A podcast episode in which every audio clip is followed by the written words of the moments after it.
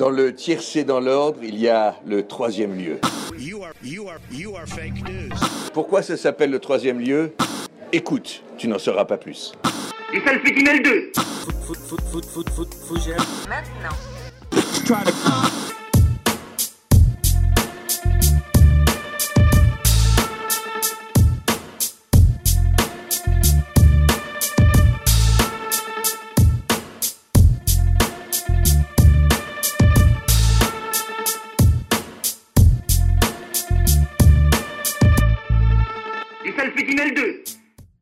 Bonsoir à tous, j'espère que vous allez bien. Alors oui, pour ce podcast numéro 34, on est un tout petit peu en retard, mais pardonnez-nous, juste deux heures, voilà, pour, par rapport à l'heure habituelle qui est 18h. On est un petit peu en retard, mais vous inquiétez pas, il sera quand même de qualité, comme tous les autres, comme toutes les émissions précédentes. Et pour ce sommaire cette semaine, eh bien, comme d'habitude, on commence avec euh, le fameux Hugo, que maintenant vous connaissez toutes les semaines, avec sa chronique actualité hebdomadaire. Euh, ensuite, après Hugo qui vous parlera de l'actualité, on aura Cédric qui vous parlera, bah, comme d'habitude également, flixitarien, cette fois-ci sur les menteurs. Ensuite, en troisième, et bien pour la deuxième euh, pour la deuxième fois de l'année, Capucine arrive avec une chronique cette fois-ci sur la fast fashion.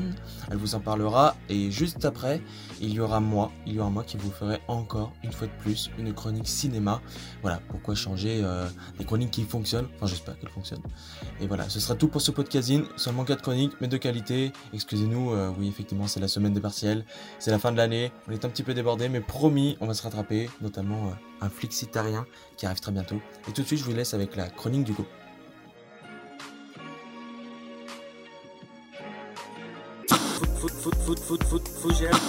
Bonjour à toutes et à tous, comme chaque semaine, je vous propose un retour sur l'actualité marquante de la semaine écoulée.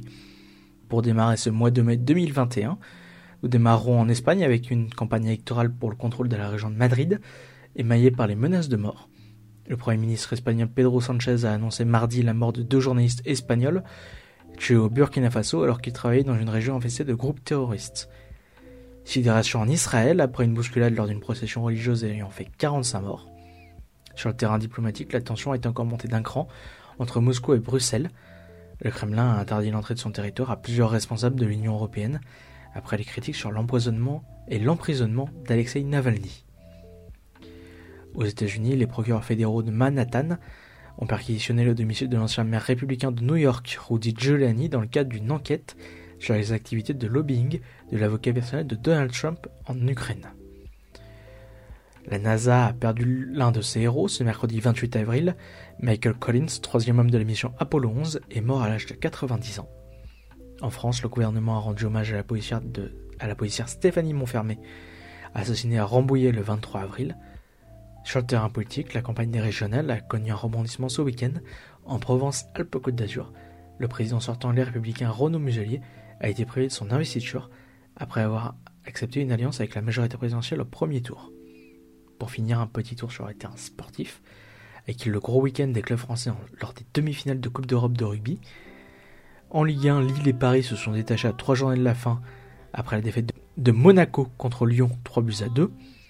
Pour terminer, une page sport mécanique avec les déboires de Fabio Quartararo à Rerez et la victoire de Lewis Hamilton devant Max Verstappen et Valtteri Bottas du côté de Portimao, Grand Prix du Portugal. La campagne électorale pour déterminer la composition de l'Assemblée régionale de Madrid se déroule dans un climat délétère. Pablo Iglesias, secrétaire général de Podemos et ministre des droits sociaux du gouvernement socialiste, a reçu une lettre de menace contenant 4 balles de fusil d'assaut et des menaces de mort. D'autres responsables politiques comme le ministre de l'Intérieur ont été visés par ces menaces ainsi que la chef de la gendarmerie. Interrogée sur ces menaces, la chef de file du parti d'extrême droite Vox est allée jusqu'à nier la véracité des lettres. Espagne toujours, le premier ministre socialiste Pedro Sanchez a annoncé la mauvaise nouvelle mardi 27 avril. Deux journalistes espagnols, David Ber Berrien et Roberto Feil, ont été assassinés la veille au Burkina Faso. Un ressortissant irlandais a également été exécuté et un burkinabé porté disparu. Les deux hommes habitués des zones de guerre enquêtaient sur la lutte contre le braconnage au sud-est du Burkina Faso.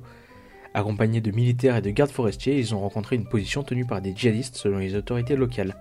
Cette région frontalière du Togo et du Bénin est celle d'où opèrent deux groupes djihadistes rivaux affiliés à Al-Qaïda et à Daesh. La crise diplomatique entre la Russie et l'Union européenne a franchi un nouveau palier. Moscou a répondu aux sanctions de l'Union européenne en interdisant l'entrée sur son territoire à plusieurs élus européens, dont le député français Jacques Maire, et le président socialiste du Parlement européen, l'italien David Sassoli. Sont également concernés le procureur du Land de Berlin, mais également une scientifique spécialiste des substances hautement toxiques. Tous ont pour point d'avoir travaillé sur l'empoisonnement à l'agent neurotoxique Novichok de l'opposant russe Alexei Navalny le 20 août 2020 en Sibérie. Alexei Navalny, qui a vu la pression judiciaire s'accroître alors que les bureaux de son organisation, la Fondation Anticorruption, ont été placés sur une liste des organisations terroristes. Ils y figurent aux côtés de groupes djihadistes. Les autorités s'appuient sur une loi concernant le financement des organisations terroristes. Le parquet a également demandé à la justice de reconnaître à l'organisation le statut d'extrémiste, dont les conséquences seraient l'interdiction pure et simple de ses activités. Israël sous le choc après le drame survenu lors d'une procession juive orthodoxe au Mont Méron, point culminant du pays situé au nord près de la frontière libanaise. 44 personnes, dont 32 ont été identifiées, sont mortes dans des circonstances encore floues. Selon les secouristes accourus sur place et contactés par nos confrères de Radio France Internationale, elle serait morte étouffée par une foule trop compacte s'étant massée vers la sortie du lieu. Deux enquêtes ont été ouvertes par la justice israélienne, mais selon les premiers éléments, le nombre de personnes présentes sur les lieux était beaucoup trop important pour assurer la sécurité. Aux États-Unis, le FBI a perquisitionné le domicile de l'ancien maire républicain de New York, Rudy Giuliani, mercredi. L'avocat personnel de Donald Trump fait l'objet d'une enquête sur ses activités de lobbying. L'enquête ouverte sous le mandat de Donald Trump portait sur les revendications d'hommes d'affaires et politiques ukrainiens portés à la connaissance du 45e président des États-Unis. Celui-ci aurait promis d'intercéder en leur faveur, à condition que ceux-ci financent sa campagne de réélection, et enquête sur les affaires du fils de son successeur Hunter Biden.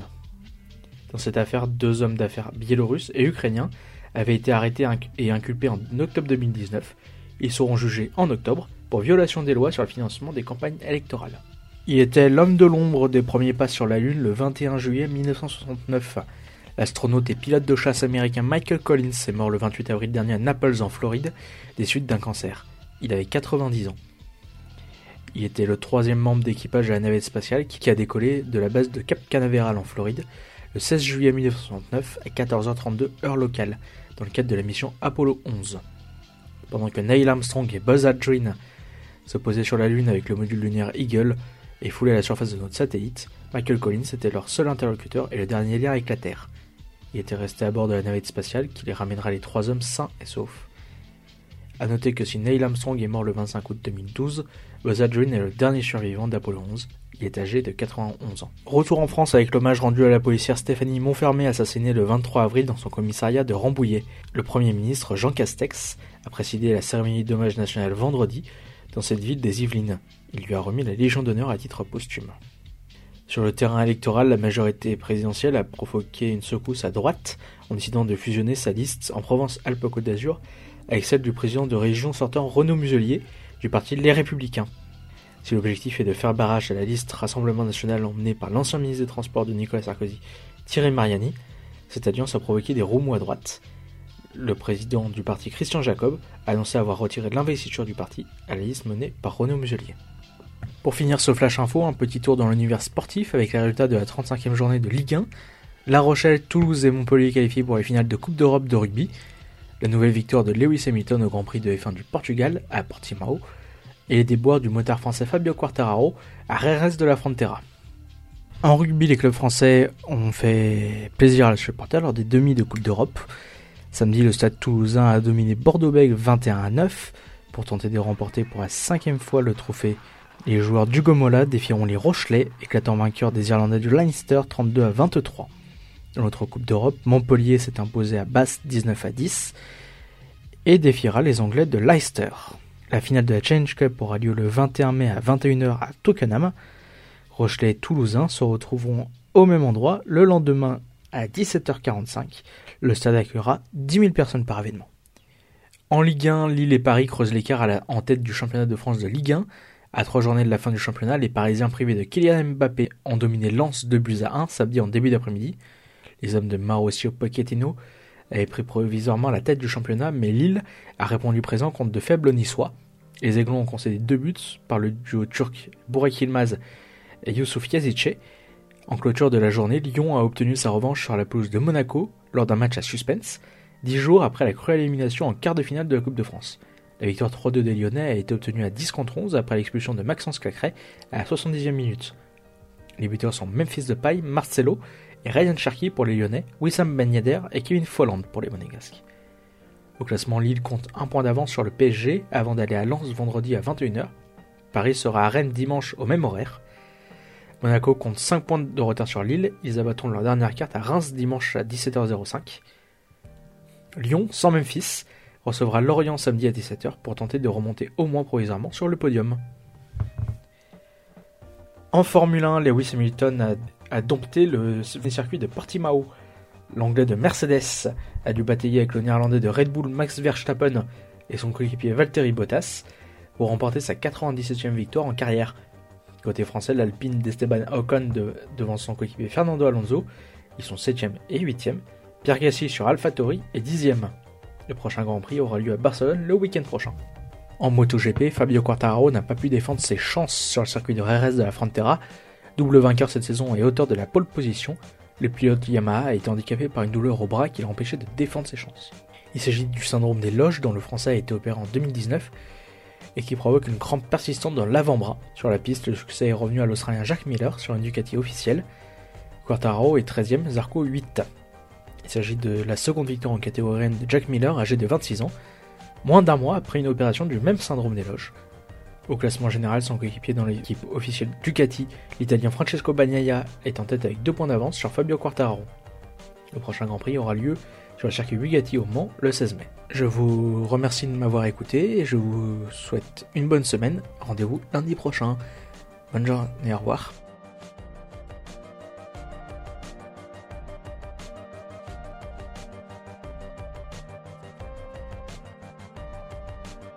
Dans le tiercé dans l'ordre, il y a le troisième lieu. Attention, un super-héros s'approche. Il s'apprête à vous embobiner. C'est Mythomane Ouais, bon, la qualité des annonces se dégrade un peu. Et alors? Cette semaine au sommaire, pas de Chirac au guignol, ni de médecin qui pense que tout le monde le fait, et encore moins la nuit et dont le chanteur s'en lave les mains. Il est partout. Le mensonge est le et un fruit de création. Parce qu'on ne sait plus quoi consommer sur les plateformes du net, c'est le flixitarien alors euh, que je venais tout juste de devenir un, plus 10 après avoir revendu le, concept et le titre de cette chronique à un riche producteur international. Ouais, carrément. Attendez-vous à, entendre El Flixitarian, euh, The Flixitan Earth and the Xi Pong euh, dans le monde entier. Ouais, rien que ça. en fait, j'étais en train de traîner sur Netflix, toi, à la recherche de ma prochaine future ex. Ouais, parce que je suis déjà sorti avec une meuf de la série Elite. Toi, je l'ai contacté, on s'est vu et bim, c'est mon ex, quoi son nom. Je, sais pas, euh, la brune là. Bref, c'est pas, important. bon, je disais, euh, je tombe sur euh, la série d'Arte. Je dis, ouais, je connais, j'ai joué dedans. bah ouais, j'ai fait une silhouette dans l'épisode 3 à la 8 minute, mais c'est pas grave. Bon, ça s'appelle Mytho.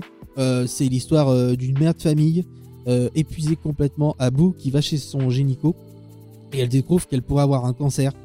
Mais euh, quand elle découvre que c'est bénin, euh, elle leur dit euh, qu'elle a vraiment un cancer et qu'elle va devoir subir un traitement soudainement. Tous deviennent plus gentils avec elle et serviables. Le problème, c'est que vous travaillez mal ces derniers temps. Vous avez des problèmes personnels? Non, mais j'en ai rien à foutre. Je la connais, votre vie. Une vie faite de sortie d'école, d'enfants ingrats, de mari absent. Tous les soirs, vous rentrez chez vous, vous êtes crevé. C'est comme si vous aviez deux boulots. Alors forcément, vous êtes trop fatigué. Vous merdez parce que vous avez trop de choses à gérer. Pourquoi tu dis rien T'es bizarre, qu'est-ce que t'as Une tumeur. Quoi Tu te souviens que j'avais rendez-vous chez le radiologue ce matin Oui, c'est vrai, mais... Les boules que votre gynécologue a senties au palpé, cette graisse, a l'aspect d'un nodule, la forme d'un nodule, mais elle est absolument inoffensive. Votre corps a fabriqué des fausses boules cancéreuses. Un peu comme euh, de la bière sans alcool, si vous voulez. C'est bête de pleurer pour une bonne nouvelle. Reposez-vous, faites du sport. C'est aussi un signal d'alarme que vous envoie votre corps. Les résultats sont mauvais. Ah bon Excuse-moi, je... Elle s'enfonce alors de mensonges choses et sa vie, si agréable, s'enlise dans une vérité qui la ronge. Fait pour être à la base d'une simple mini-série, une suite est pourtant en préparation pour une seconde saison sur Arte. Des éléments de scénario sont ajoutés un peu aléatoirement dans le récit de la première pour prévoir une seconde saison, ce qui laisse un peu dans l'expectative et une impression de cheveux sur la soupe alors que l'histoire presque bouclée à la fin aurait donné un résultat très satisfaisant. Ne jugeons pas l'avance, hein, mais faire aussi fort que ce qu'on a pu voir pour le moment va être assez difficile, malgré les quelques lenteurs souvent dues à ces scènes en dehors de la ligne narrative principale autour des enfants et d'un homme mystérieux. Mytho, c'est à découvrir sur Netflix pour sa première saison et bientôt sur Arte. Alors euh, pour le prochain contenu, euh, alors là j'étais en Lamborghini à Sacramento, petite décapotable, tu vois, euh, pendant les feux de forêt, tu vois, parce que Arizona, Californie, tous ces coins-là, c'est un peu mon terre-terre, mon 6-9 américain moi. Et là, tu sais pas ce que je vois? Il y a un tournage, tu me crois, tu me crois pas, juste à côté dans un bâtiment de la, West Coast. Et d'un coup, avec le vent, le feu, il se dirige vers eux. Alors je prends tout mon courage à deux mains et je me dis, t'es super fort, tu vas aller sauver des gens. J'attrape les deux premiers venus, c'est James Schroeder et Joey Hill. Donc gars, je me rends compte que je sauve la vie des héros de la série Psyche, dit Enquêteur malgré lui, en français, disponible sur Amazon Prime Video. Le speech, en fait, euh, c'est Sean Spencer, euh, un enfant de flic. Euh, il a été formé par son père dans le plus jeune âge à être très observateur, ce qui fait que il appelle souvent la police pour donner euh, au téléphone des indications sur les criminels, sur tout ce qu'il voit aux infos.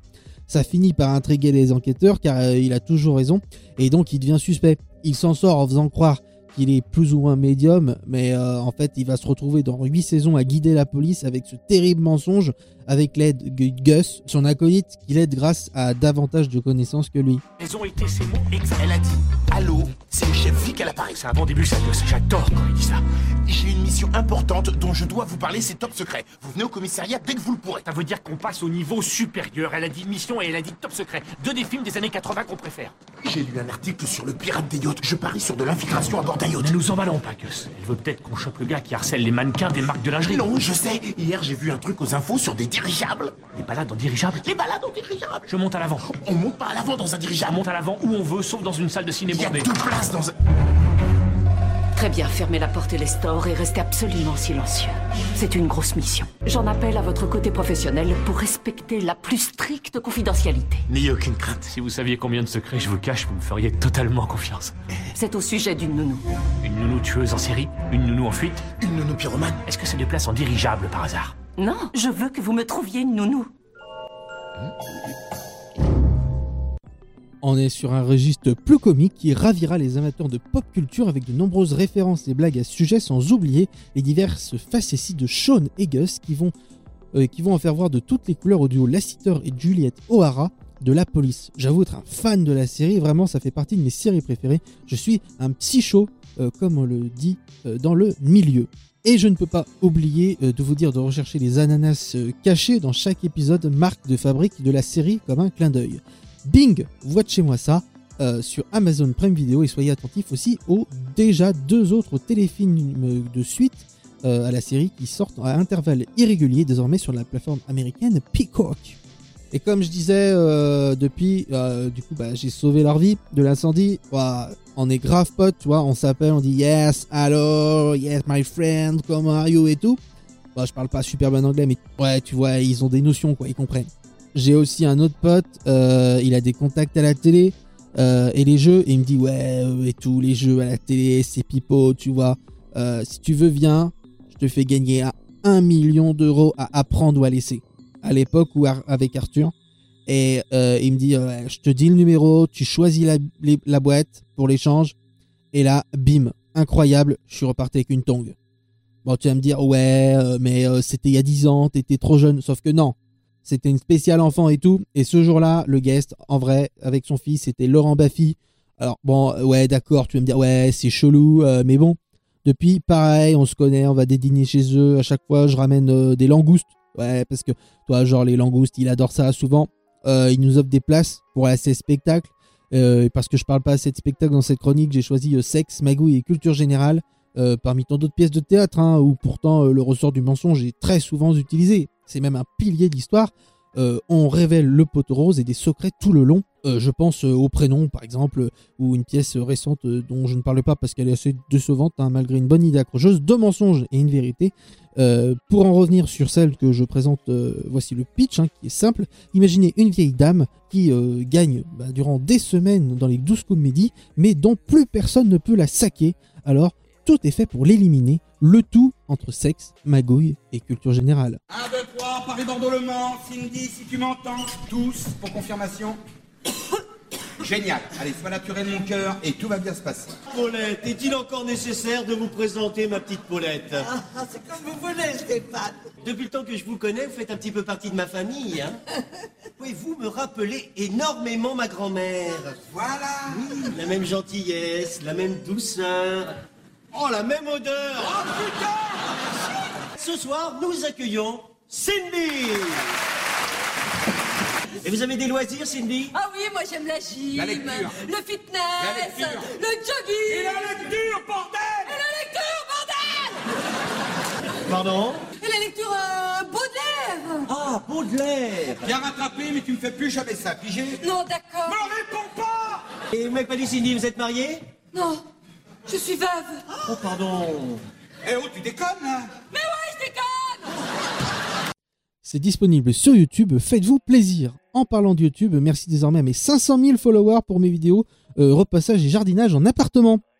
Une chronique écrite très librement, inspirée, vous l'aurez sûrement entendu, et surtout euh, avec euh, beaucoup d'humilité euh, du principe de Serge le Mito, hein, visible sur Canal et YouTube, et que je n'aurais pas pu faire si on était dans un monde qui était comme dans 100 mensonges de Tom Villa, où personne ne ment. Ce programme court de Tom Villa est aussi à retrouver sur YouTube. Parce que action menteur, ça tourne, soyez flixitariens.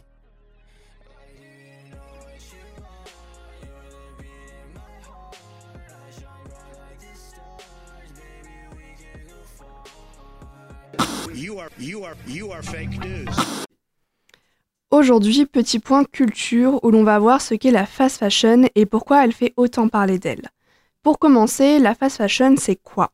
C'est des grandes marques comme H&M ou Zara qui renouvellent très régulièrement leurs collections et qui produisent et vendent à bas coût. Mis à part les impacts négatifs créés par la fast fashion sur lesquels on reviendra juste après, ce segment de l'industrie vestimentaire fait notamment parler de lui en ce moment à cause du greenwashing. Le greenwashing, qu'est-ce que c'est? C'est tout simplement une technique de marketing qui consiste à se donner une image de responsabilité écologique alors que ce n'est pas vraiment le cas. Ainsi, de nombreuses marques de la fast fashion ont dû faire face à des milliers de critiques concernant leurs collections écologiques qui sont régulièrement mis sur la sellette par de nombreux consommateurs. Ces nouveaux scandales autour du greenwashing ont refait émerger les nombreux impacts négatifs engendrés par la fast fashion. Ce type de production, attirant aux premiers abords, de par les prix euh, relativement bas, cache en fait une réalité beaucoup plus sombre. On s'écoute quelques extraits pour mieux comprendre la situation. Right now, we live in a society where we're told to buy, buy, buy, and shop, and clothes are basically like disposable cups. If you know people were just a bit more interested and could dig a little bit more into uh, the, the issue, they would learn so much that would actually be so convincing to them um, that they would actually change the way they consume um, fashion. Alors qu'en 2016, plus de 100 milliards de vêtements ont été vendus dans le monde. En France, cela représente 9,5 kilos par habitant. Et les consommateurs en achètent toujours plus. Entre désastres écologiques et conditions de travail catastrophiques, la fast fashion semble présenter de nombreux aspects négatifs. En effet, au niveau écologique, la mode est la deuxième industrie la plus polluante du monde après le pétrole. En plus de ça, la plupart des vêtements sont faits en polyester, c'est-à-dire à base de pétrole, et leur émission de gaz à effet de serre est donc très importante. Pour ce qui concerne les conditions de travail, les travailleurs gagnent en moyenne 10 dollars par mois. On pense également à l'effondrement de Rana Plaza au Bangladesh, où plus de 1100 personnes ont perdu la vie dans l'écroulement d'un bâtiment où un grand nombre d'ouvriers travaillaient pour des marques de la fast fashion. Pour remédier à ces problèmes, certaines personnalités nous proposent des alternatives telles que la seconde main, la location de vêtements ou également le fait de privilégier du coton bio. D'ailleurs, si vous avez quelques propositions d'alternatives pour remédier à la fast fashion, n'hésitez pas à nous en faire part sur l'Instagram du troisième lieu.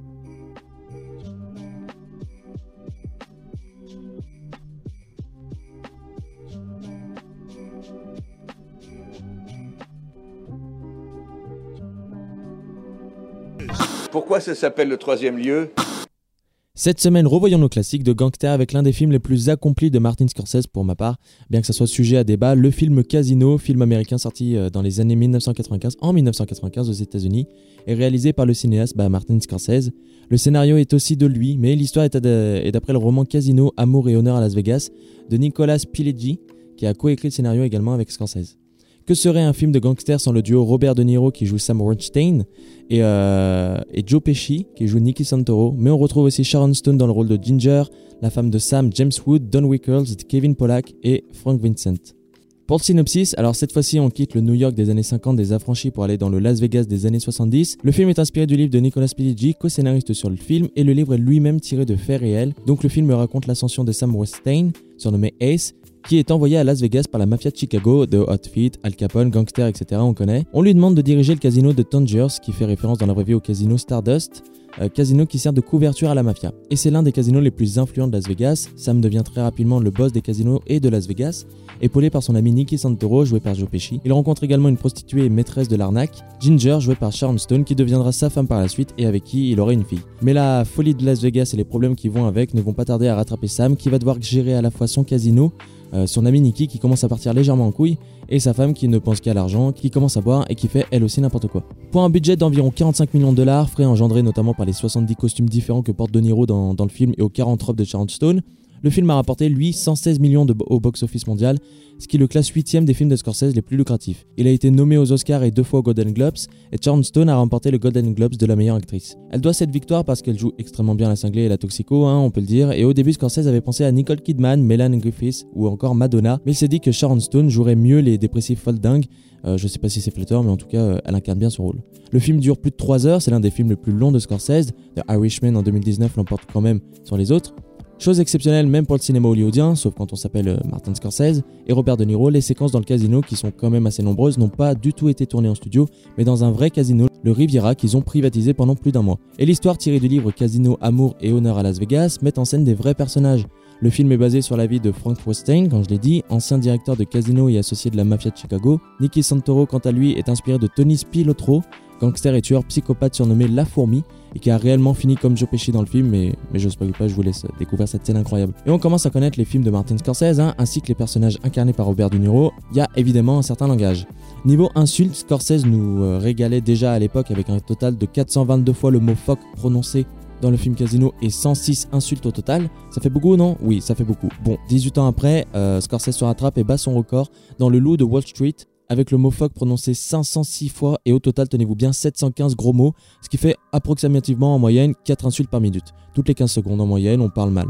Scorsese a beau s'éloigner de sa zone de confort de sa ville natale et sa ville chérie, New York et le quartier de Little Italy, en partant à l'autre bout du monde, il nous offre tout de même l'un de ses meilleurs films avec son duo mythique de Niro Pesci et Sharon Stone qui rajoute son grain de folie. Directement inspiré de Alfred Hitchcock, notamment pour son générique de début qui est incroyable et qui met immédiatement le spectateur dans le contexte, où ça va être la merde en utilisant le même graphiste que le maître du suspense et les mêmes techniques de trucage et effets spéciaux mécaniques. Oui Martin, on l'a vu le cut avant l'explosion, t'as pas vraiment essayé de le cacher mais bon quand même. C'est la fin de cette chronique, j'espère qu'elle vous a plu. Ça devait être une chronique, oui, la folle histoire, je sais. Ça fait déjà deux fois que je repousse, je, je suis désolé vraiment. Mais bonne nouvelle, j'ai créé le document Word et j'ai écrit l'intro, voilà. On peut pas me dire que ça avance pas au moins. Bon allez, je vais pas vous dire que ça sera pour la prochaine fois parce que j'en sais rien et je vais pas continuer sur des fausses promesses. Donc je m'excuse d'abord pour mes fidèles auditeurs et euh, je vous dis à la prochaine. Ciao